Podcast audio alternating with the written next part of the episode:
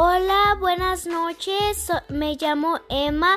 Hoy les voy a contar un cuento que se llama, está en inglés, Junie B. Jones and a Little Monkey Business por Barbara Parks, ilustrado por Denise Brooks. Es de capítulos. Hoy les vamos a leer el primer capítulo. Capítulo 1. Sorpresa. Surprise. My name is Junie B. Jones. The B stands for Beatrice. Except I don't like Beatrice. I just like B and that's all. B stands for something else too. B stands for baby. I'm only in kindergarten, but I'll, but I'll, but I already know how to spell baby. That's because my mother told me that. She is going to have one of those things. She and daddy told me about it at dinner one night. It was the night we had stewed tomatoes, which I hate very much. Daddy and I have a surprise for you, Junie B, said mother. And so then I got very happy inside because maybe I didn't have to eat my stew peeled tomatoes. And also, sometimes a surprise means a present. And presents are my favorite things in the whole world. I bounce up and down on my chair. What is it? Is it all wrapped up? I don't see it. I see, I said, very excited.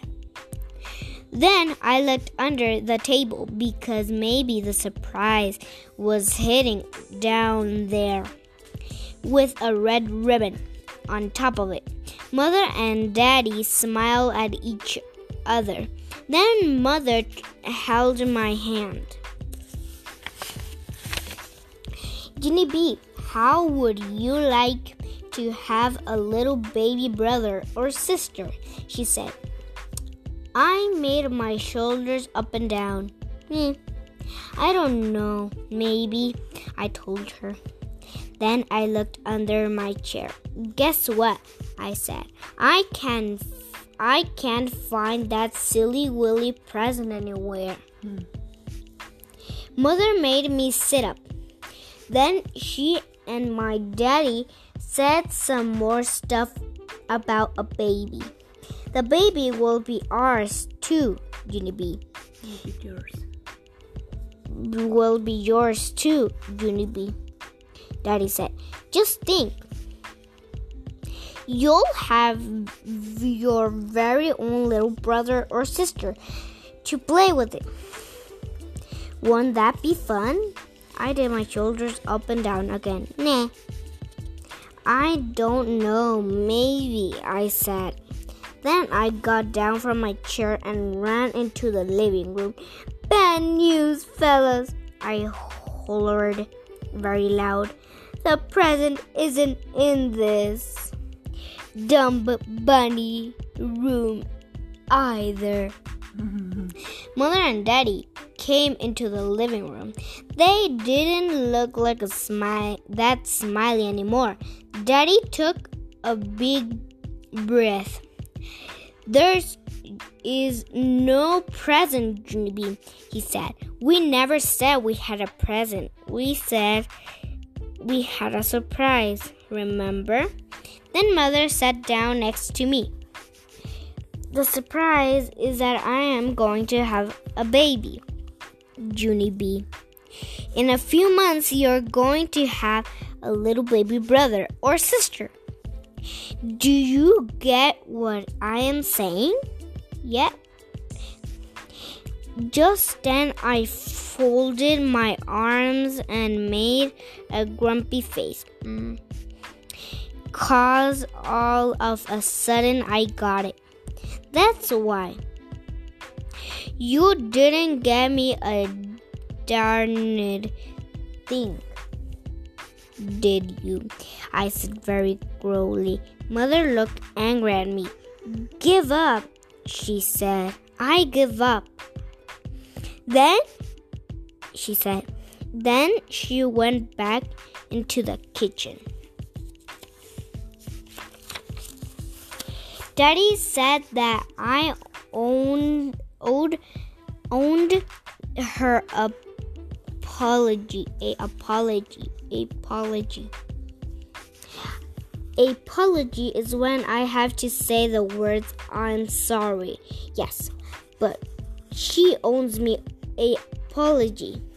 Two, I said because a baby isn't a very good surprise. I made a wrinkly nose. Babies smell like poo. I explained. I smelled one at my friend Grace's house. It had some spit up on its front. And so I held my my nose and hollered it. Pooh! What I stink bomb. And then that grace made me go home. After I finished my story, Daddy went into the kitchen and talked oh, kitchen to talk to Mother.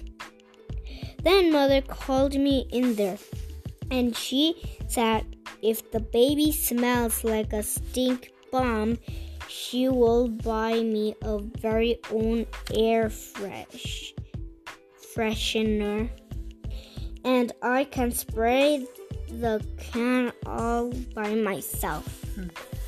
Except not on the poo baby. I would like the one that smells as fresh is a Carolina pine forest, I said. Then me and mother hugged and I sat back down at the table and finished eating my dinner. Except don't my not my stew pew potatoes. And so guess what? No dessert was that's what. Mm. Bueno, espero que les haya gustado este capítulo. Mañana voy a mañana en la noche voy a leer el siguiente capítulo que se llama The Dumb Baby's Room. Espero que les haya gustado mucho. Que duerman muy bien. Sí. Bye. Adiós. Bye.